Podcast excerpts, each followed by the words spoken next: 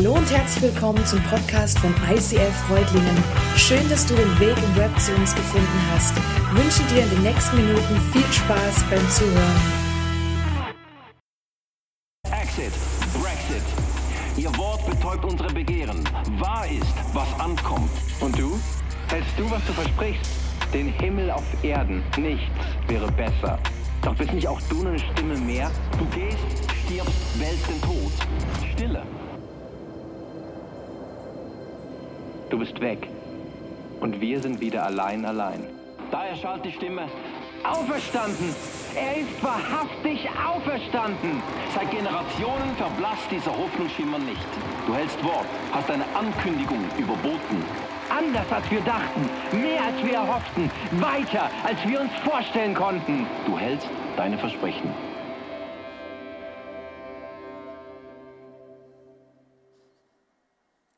Hast du dich je gefragt, wer Jesus wirklich ist? Wir leben in einer Welt, die voller leerer Versprechen scheint. Blendende Behauptungen, falsche Hoffnung und schreiender Populismus umgeben uns. Wahrheit wird immer relativer. Verantwortungsträger sagen nur noch das, was die Menschen hören wollen. Wir verlieren unser Vertrauen. Misstrauen ist auf dem Vormarsch. Inmitten all dieser Stimmen verkündet Jesus Christus kühn, ich bin. Nun, warum soll er denn anders sein? Wird er sein Wort halten? Immerhin hat er einen anderen Weg versprochen. Sein Kreuz ein Zeichen des Sieges. Seine Auferstehungskraft zündet Hoffnung an für die Menschheit. Sein leeres Grab kündigt den Beginn vom Himmel auf Erden an. Dieser Mann, der für sich beanspruchte, der Sohn Gottes zu sein, ganz menschlich und ganz göttlich, der Anfang und das Ende. Wie würde dein Leben aussehen, wenn das wahr wäre? Wir sind auf einer Reise, um Gott immer besser kennenzulernen. Wir glauben, dass Jesus dazu der Schlüssel ist, dass es keinen anderen Namen gibt, wodurch Menschen ihre Rettung, Bestimmung und ewigen Frieden finden. Das ist deine Einladung auf eine Entdeckungsreise zu einem Mann, der über sich sagte, ich bin gekommen, um Leben zu geben, Leben im Überfluss.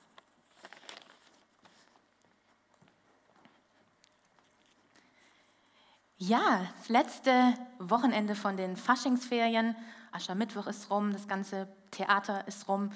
Ähm, und die Fastenzeit vor Ostern hat angefangen. Ich weiß nicht, wer von euch fastet, verzichtet auf irgendwas in diesen sieben Wochen vor Ostern? Okay, so ein paar einzelne mutige Menschen gibt es hier. genau.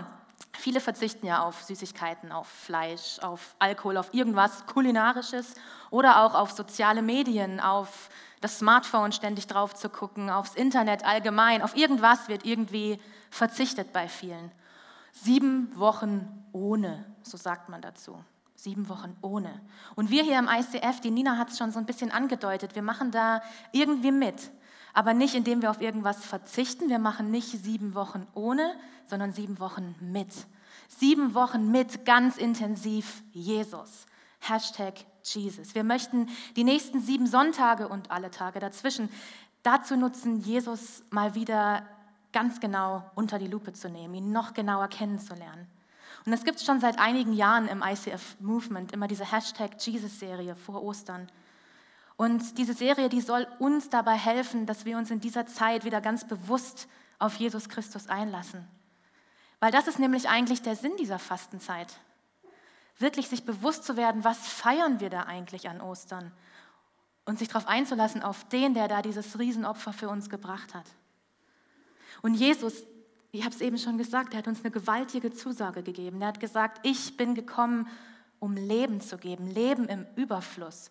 Und wir wollen in diesen sieben Wochen durch verschiedene Zugänge zu Gott ganz neu hinter dieses Geheimnis dieser großartigen Verheißung kommen. Wir wollen dahinter gucken und schauen, was heißt das?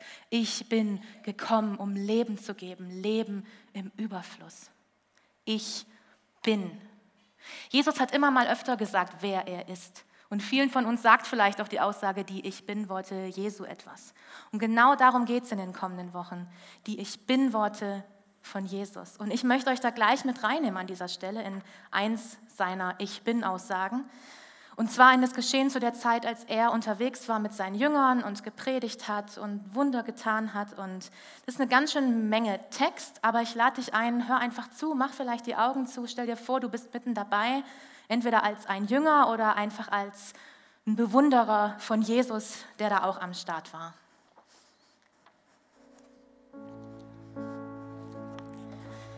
Ja, Jesus hatte gerade so 15.000 bis 20.000 Menschen, also 5.000 Männer und ihre Familien, durch ein Wunder mit so ein paar wenigen Broten und Fischen satt gemacht. Das heißt, ja, er hat ein Wunder gemacht vor all diesen Menschen. Und diese Menschen, die sind begeistert, die wollen ihn zum König machen. Die Volksmenge, die sucht ihn wie ein Paparazzi. Jesus zieht sich zurück, er will das nicht.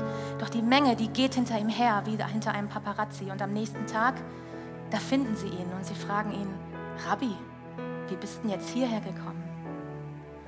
Jesus entgegnete, ich will euch sagen, warum ihr mich sucht. Ihr sucht mich nur, weil ihr von den Broten gegessen habt und satt geworden seid. Aber was Gott euch durch diese Wunder sagen will, das wollt ihr nicht verstehen. Statt euch nur um die vergängliche Nahrung zu kümmern, bemüht euch doch um die Nahrung, die Bestand hat, die das ewige Leben bringt. Diese Nahrung wird euch der Menschensohn geben, denn ihn hat Gott der Vater als seinen Bevollmächtigten bestätigt. Da fragten sie ihn, ja, aber was müssen wir denn tun? Was für Dinge muss ich denn tun, um Gottes Willen zu erfüllen? Jesus antwortete ihnen, Gottes Wille wird dadurch erfüllt, dass ihr an den glaubt, den er gesandt hat. Aber nun sagten sie, wenn wir das glauben sollen, dass du von Gott gesandt bist, dass du der Gesandte bist, dann, hey, dann lass uns noch mal ein Wunder sehen, was uns das beweist. Wo bleibt dieser Beweis? Damals in der Wüste, unsere Vorfahren, die haben Manna gegessen, so wie es ja auch schon in der Schrift heißt. Brot vom Himmel gab er ihnen zu essen. Wo ist jetzt für uns dieser Beweis? Jesus erwiderte, ich sag euch, das Brot vom Himmel, das hat euch nicht Mose gegeben. Es ist mein Vater, der euch das wahre Brot vom Himmel gibt.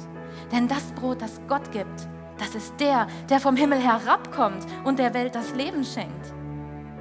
Herr, sagten sie da zu ihm, Herr, gib uns immer von diesem Brot. Jesus antwortete, ich bin das Brot des Lebens. Wer zu mir kommt, wird nie mehr hungrig sein. Und wer an mich glaubt, wird nie mehr Durst haben. Und ich versichere euch, wer das glaubt, wer glaubt, hat das ewige Leben. Ich bin das Brot des Lebens. Eure Vorfahren, die in der Wüste das Manna gegessen haben, die sind gestorben. Hier aber ist das wahre Brot, das vom Himmel herabkommt. Wer davon isst, wird nicht sterben. Ich bin das lebendige Brot, das vom Himmel herabgekommen ist. Wenn jemand von diesem Brot isst, wird er ewig leben. Dieses Brot, das ich ihm geben werde, ist mein Fleisch. Ich gebe es hin für das Leben der Welt. Unter den Juden kam es daraufhin zu einer heftigen Auseinandersetzung. Wie kann er sowas sagen? Wie kann dieser Mensch uns sein Fleisch zu essen geben? Was redet er da? Jesus aber sagte zu ihnen, ich versichere euch, wenn ihr das Fleisch des Menschensohnes nicht esst und sein Blut nicht trinkt, habt ihr nicht das Leben in euch.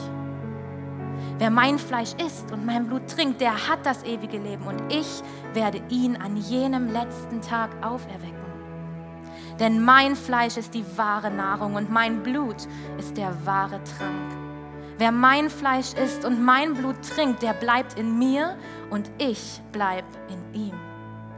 Der Vater, der lebendige Gott, hat mich gesandt und ich lebe durch ihn. Genauso wird auch der, der mich isst, durch mich leben. Das ist also das Brot, das vom Himmel herabgekommen ist. Bei diesem Brot ist es nicht wie bei dem, das die Vorfahren gegessen haben. Sie sind gestorben. Aber wer dieses Brot isst, wird ewig leben. Und nach dieser Aussage gehen die meisten. Und als Jesus dann seine Jünger fragt, ob sie nun auch gehen wollen, da antwortet Petrus, Meister, du hast Worte, die zum ewigen Leben führen. Und wir glauben und wir haben erkannt, dass du der Heilige bist, den Gott gesandt hat.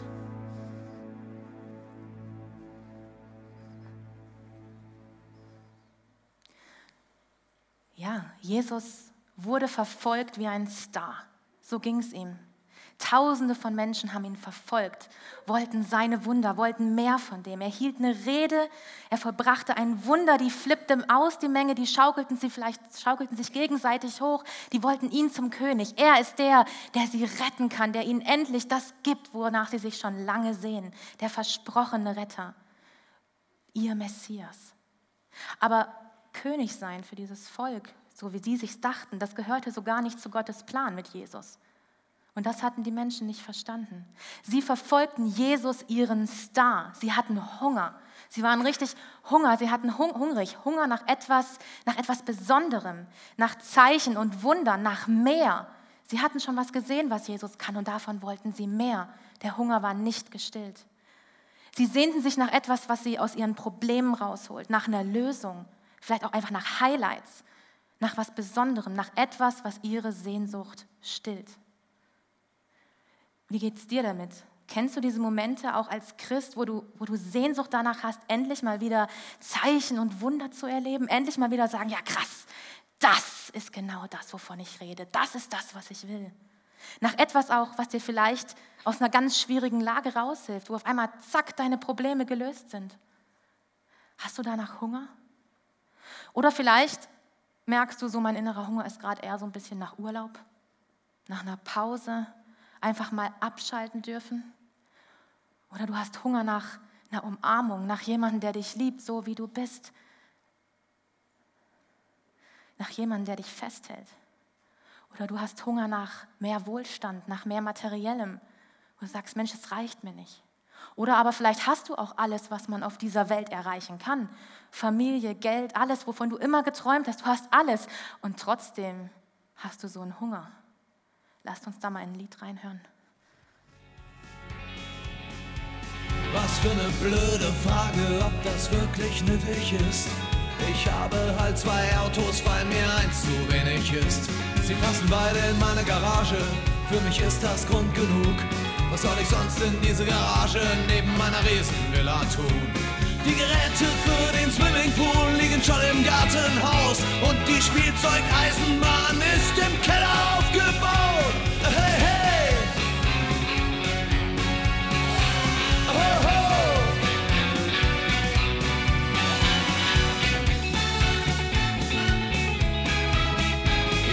Sonntag zähle ich mein Geld und es tut mir wirklich gut zu wissen, wie viel ich wert bin und ich bin grad hoch im Kurs. Ich hatte mehr Glück als die meisten, habe immer fett gelebt. Und wenn ich wirklich etwas wollte, habe ich's auch gekriegt. Warum werde ich nicht satt? Warum werde ich nicht satt?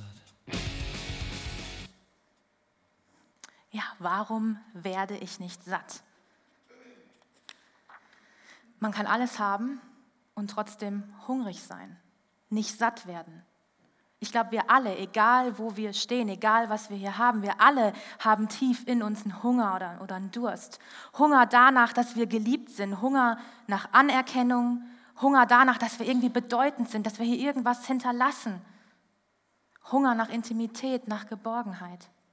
Und diese Menschen, die da hinter Jesus her waren, die hatten auch diesen Hunger.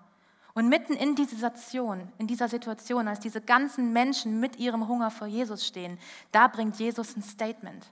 Er sagt, ich bin das Brot des Lebens. Okay, also ich weiß jetzt nicht, wie es euch geht, aber wenn jemand von sich behauptet, er sei ein Brot, haut mich das jetzt nicht gerade vom Hocker. Also mein erster Gedanke war Bernd das Brot. Ähm, also so Brot, hm, also es wühlt mich jetzt nicht auf, wo ich sage, nein, das hat er jetzt nicht gesagt. Unglaublich, er ist das Brot. Weil Brot ist für uns nichts Besonderes. Das ist die Beilage, der Gruß aus der Küche, den man essen kann, wenn man schon hungrig ist und damit man mehr Durst kriegt oder auch nicht.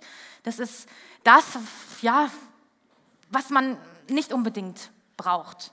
Das ist ähm, also wenn ich ausgehe irgendwo hin in ein Restaurant, dann gehe ich nicht dahin, um denen ihr Brot zu probieren. Vielleicht wenn ich frühstücken gehe beim Bäcker. Aber wenn ich so richtig hauptmahlzeitmäßig mittags, abends ausgehe, gehe ich nicht dahin, um das Brot zu probieren, sondern vielleicht das Steak oder irgendwas anderes ausgefallen ist, aber nicht ein stinknormales Brot.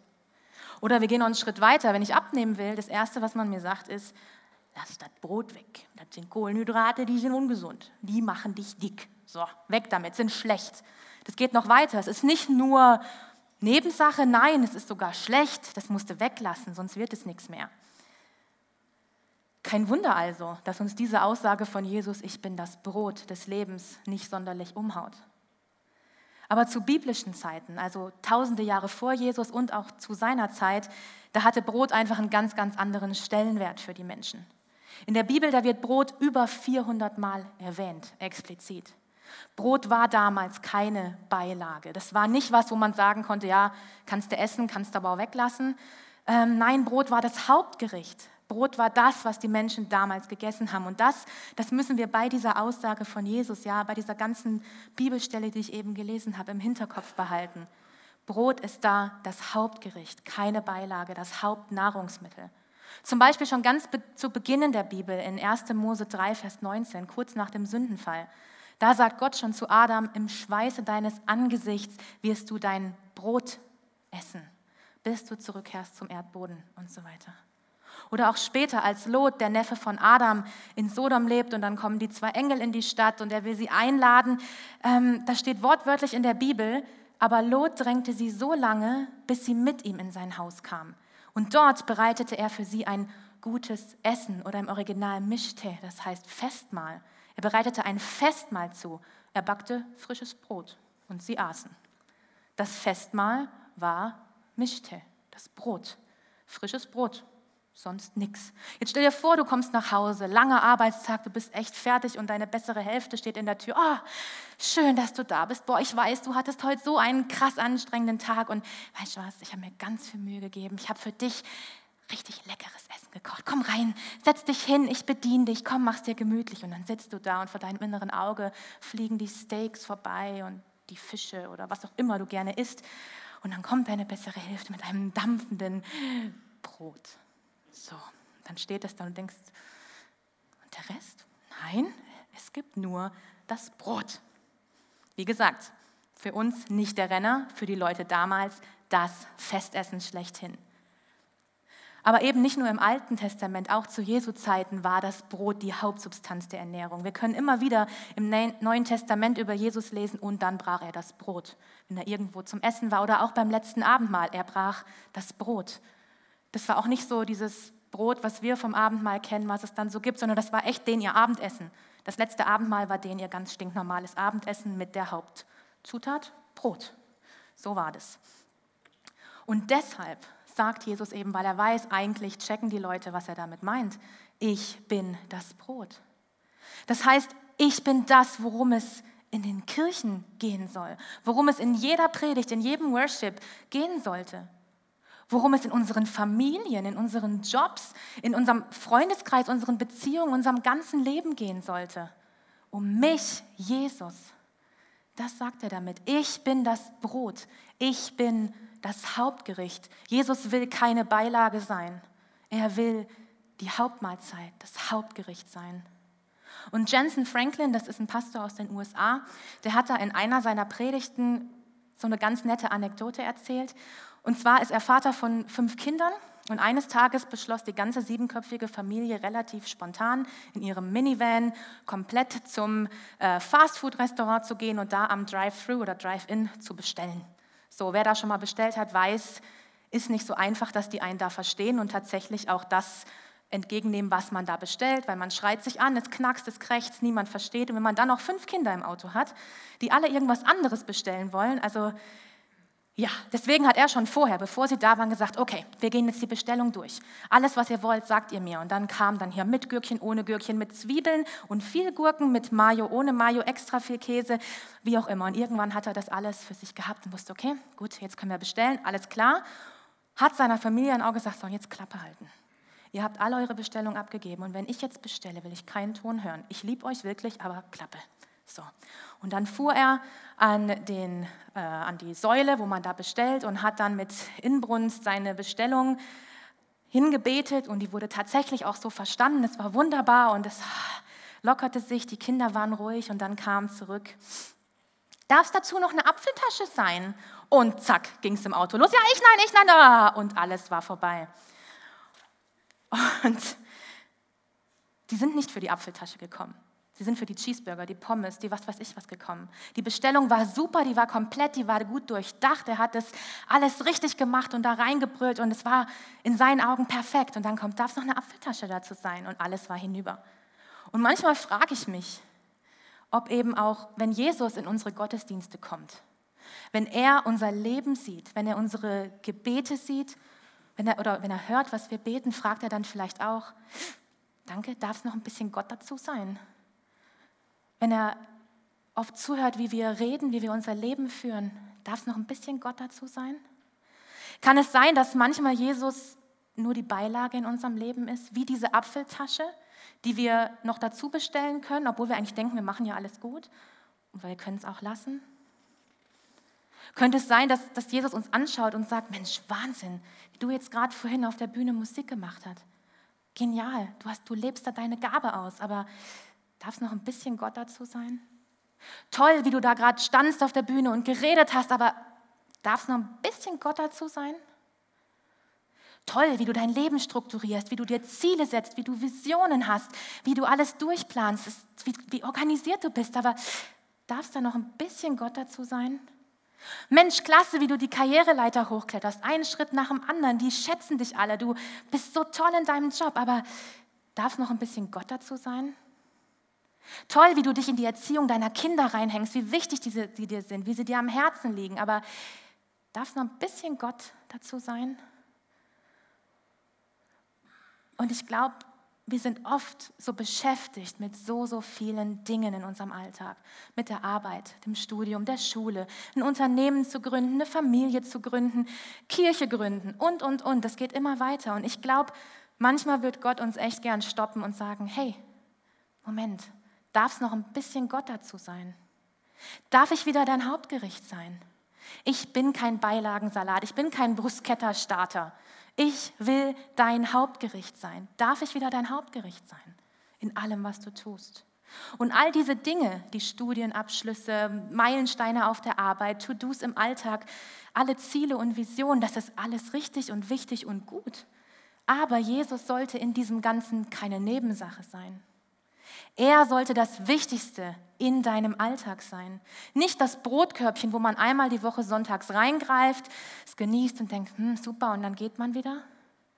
Nein, er will der Hauptgang in deinem Alltagsleben sein. Und das heißt nicht, dass du alles andere dafür aufgeben musst, um das eine, um Jesus zu bekommen. Nein, du musst deine Pläne, deine Träume, Visionen, Ziele, To-Dos nicht über Bord schmeißen. Aber das Hauptgericht ist das Brot des Lebens. Jesus. Er sollte bei all dem im Zentrum stehen.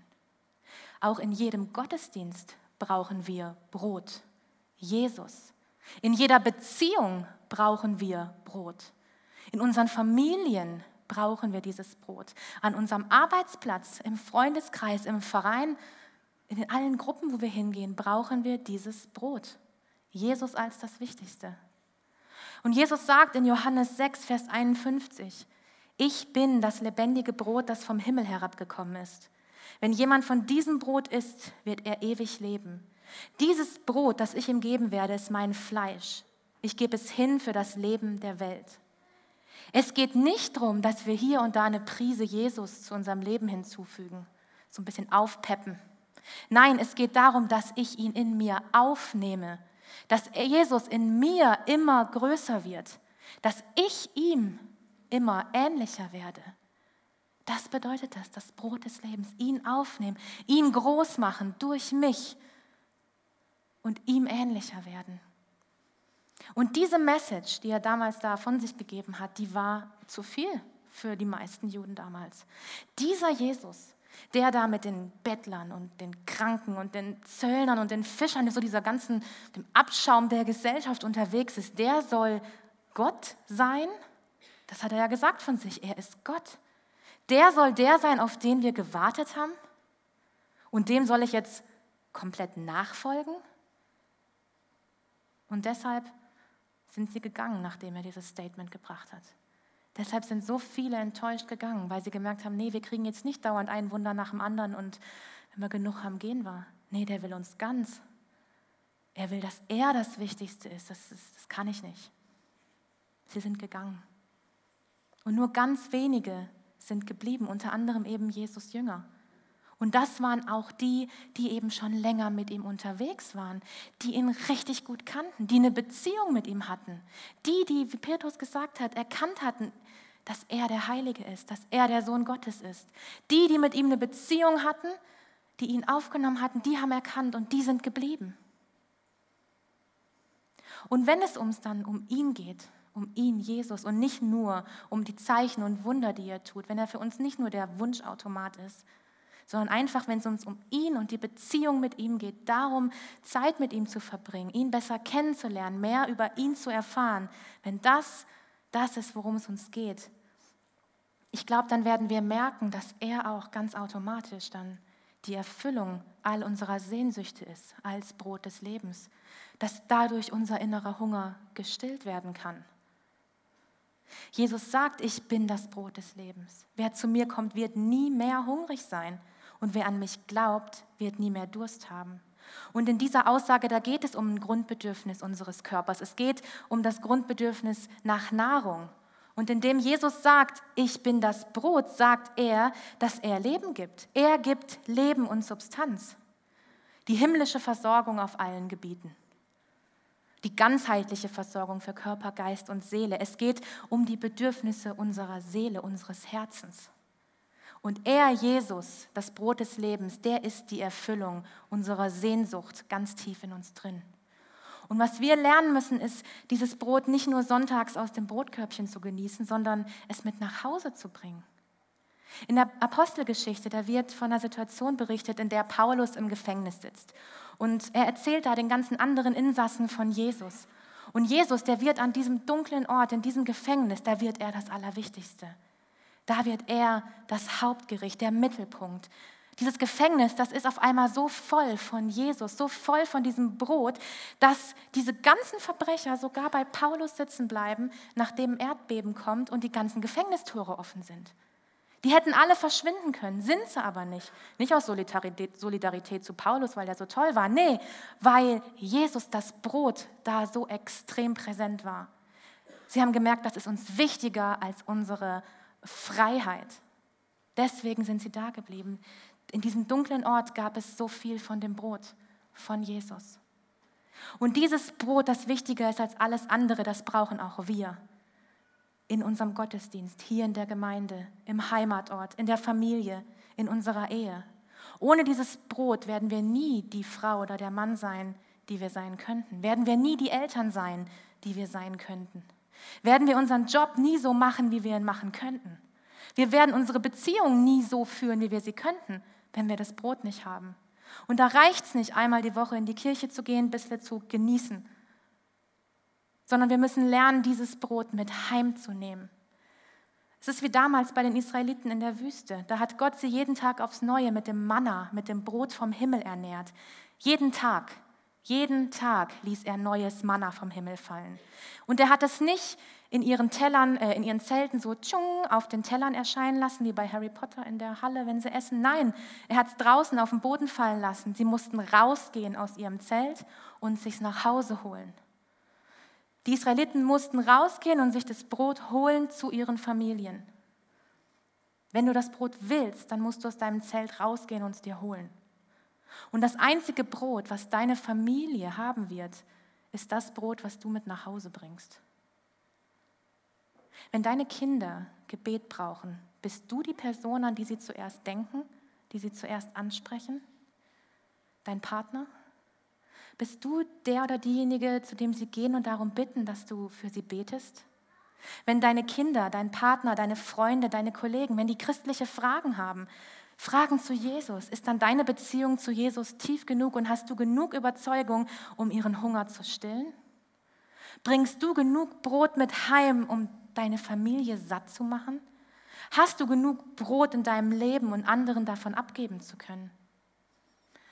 Und die Bibel sagt, man muss das Brot jeden Tag frisch sammeln und nach Hause bringen. Denn sonst bekommt es Würmer und fängt an zu stinken.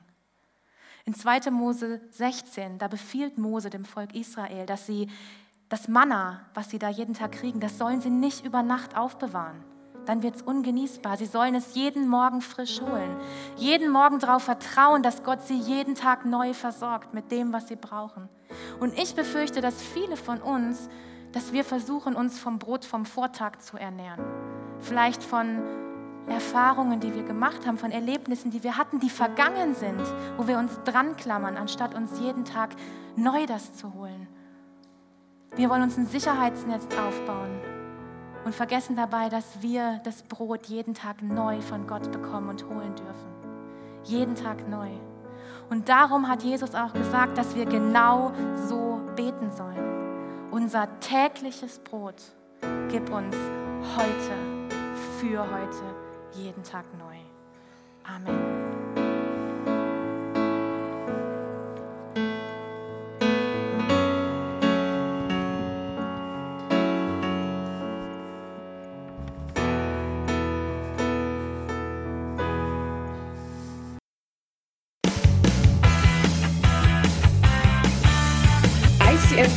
Sagt Dankeschön fürs Reinklicken. Weitere Infos findest du unter www.icf-reutlingen.de.